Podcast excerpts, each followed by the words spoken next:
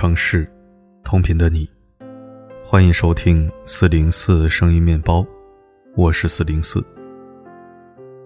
人活着的最高境界是什么？有读者发来过这样一条私信。最初，我率先想到事业有成和财务自由，但深思熟虑后，有了不一样的想法。真正的厉害的人，不应该只是外强，而重在心熟。有些人表面强大，却敏感自卑，不敢走出自己的小世界；有些人看似成功，却心高气傲，无视别人的存在和尊严。世间没有人能独活至死，一个人与他人相处的姿态，是判断其真实水平的标尺。身处低位不可怕，贵在有取长补短的决心。站在高处无所谓，贵在有谦逊随和的温柔。做人的最高境界，莫过于向上社交，向下兼容。网友大风讲过一个朋友的故事。朋友学历不高，毕业于一所普通的民办二本学校，在学校也算不上尖子生。但临近毕业的时候，朋友却收到了三家知名大厂的 offer，令其他同学羡慕不已。大风问朋友：“为什么你还没毕业就能拿到这么好的工作机会？”朋友说：“他从大一开始就主动认识了一些学长和学姐，这几年在学习课本知识以外，他会常和学姐学长沟通，对专业领域的真实就业情况有了一定的了解。”如今学长和学姐都已经有了稳定的工作，也会跟他分享一些工作经验和心得，对他参加面试有很大的帮助。其中有位学长在大厂工作了两年多，今年公司有内部推荐名额，学长就举荐了他。原来机会真的不必靠等待，可以自己主动创造去实现。向上社交。无疑是帮你打破信息差、快速突破圈层的上策。但上策并非捷径，不是靠投机取巧所能获得，而是需要突破自我局限的勇气和魄力。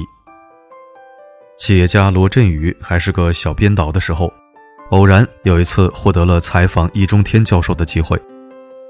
当时易中天因为品三国红极一时。罗振宇很想给易中天留下好印象，但奈何自己和易中天的学识相差甚远。于是罗振宇在采访前把市面上能买到的关于易中天的书都看了个遍。采访当日，罗振宇真诚地对易中天说：“我几乎读了您所有的书，我觉得艰难的一跃才最有价值，绝不是品三国可比的。”易中天听完，立即起身跟罗振宇握手，回应道：“小伙子，你懂我，这的确是我最重要的一本书。”罗振宇因此结识了远胜于自己的易中天，同时还获得了对方的认可。我所理解的生活中有句话：“命里本来什么都没有，只有诞生和死亡，而中间的都是你要强求的部分。”向上社交的意义。不在于奢望他人搀扶自己，而是走出自己的小圈子，去见识更厉害的人、更广阔的世界。与优秀的人交往是提升自己的契机，学习对方的所长，吸收积极的能量，为生活增添更多的动力和希望。如此以往，你在前行路上会走得愈发坚定有力量，也终将遇见更优秀的自己。有人说，鉴别一个人最真实的品行，一定要看他面对弱者的样子。现实确实如此，很多人在强者面前温柔可亲，在弱者面前却面目狰狞。唯有真正知行合一的人，即使登上了高处，也不会带着优越感俯视众生。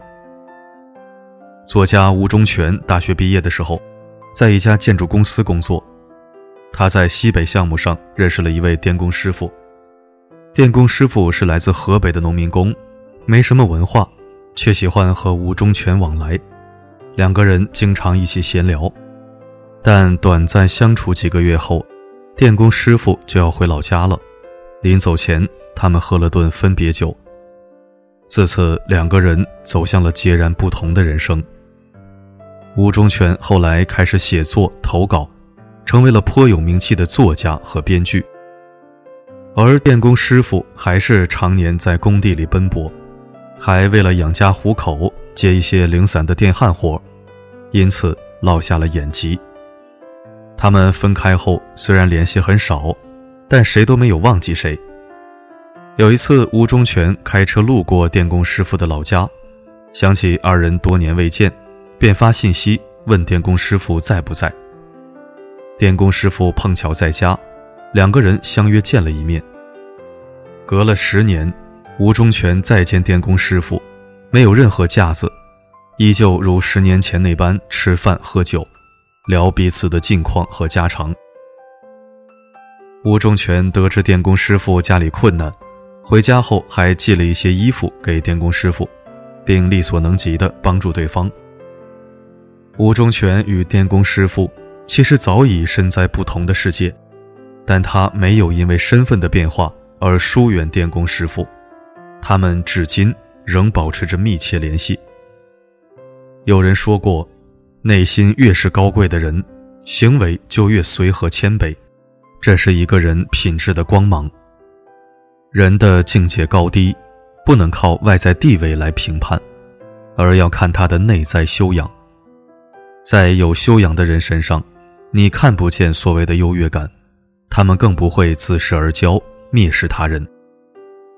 人与人本没有高低贵贱，只是有些人高估了自己，自然也低估了别人。现实生活中，你看不起别人的同时，也终将被别人藐视。人呐，精神越富足，越懂得尊重他人。毕竟遇见了是幸运，相知更是难得。电视剧《欢乐颂》中有这样一个桥段：海归男舒展请小关等几人吃饭，舒展为了凸显自己在澳大利亚留过学，特意在中文里夹杂着英文。一会儿强调自己对食材很讲究，一会儿炫耀曾自驾穿梭澳大利亚。舒展言语之间尽是傲慢，似乎在暗示小关几人与他根本不在一个阶层。而舒展不知，他引以为傲的优越感，在对方眼中只是滑稽的表演。尤其是对于一直沉默的安迪而言，安迪曾是华尔街投公司的高管。回国后，在一家上市集团任首席财务官。无论是眼界还是收入，都远超舒展。但安迪从头至尾没有提及只言片语。安迪一直为人低调，不会因为自己高学历、高收入而小瞧任何人。纵使小关、邱莹莹、樊胜美三人只是普通上班族，安迪还是真心的把他们当朋友。经常帮他们处理一些生活的难事。由于安迪公司离小关上班的地方不远，他还每天顺路送小关去公司。安迪对比自己弱的人不自傲，对比自己强的人也不自卑。安迪和小包总恋爱的时候，小包总的妈妈以为安迪觊觎包家的财产，把安迪视为心机女，还派人到安迪老家查他的底细。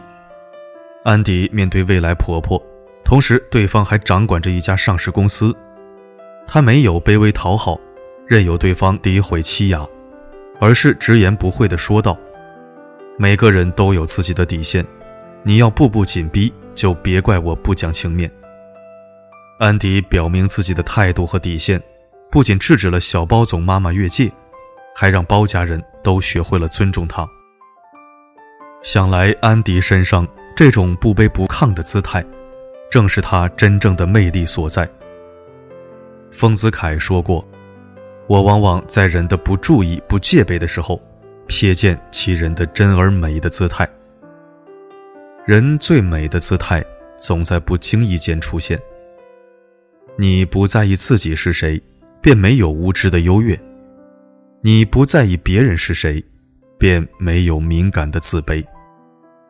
活在世间，为人贵在向上不卑，向下不傲。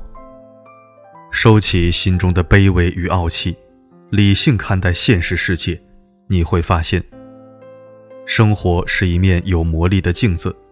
你以怎样的姿态活着，它就会赋予你怎样的收获。很喜欢泰戈尔写在《生如夏花》中的一句话：“不盛不乱，姿态如烟，即便枯萎，也保留风肌轻骨的傲然。”人活着就是一个姿态，站在高处也好，身处低位也罢，都要尽量活得灿烂而真实。不管是与强者相处，还是与弱者往来，与人交往，重在真诚以待。回首望去，那些境界很高的人，往往都身在世俗，却不困于世俗。他们纵使尝尽生活百味。历经千难万险，归来仍有一颗赤诚之心，爱生活，爱他人，爱自己。点赞再看，与您共勉。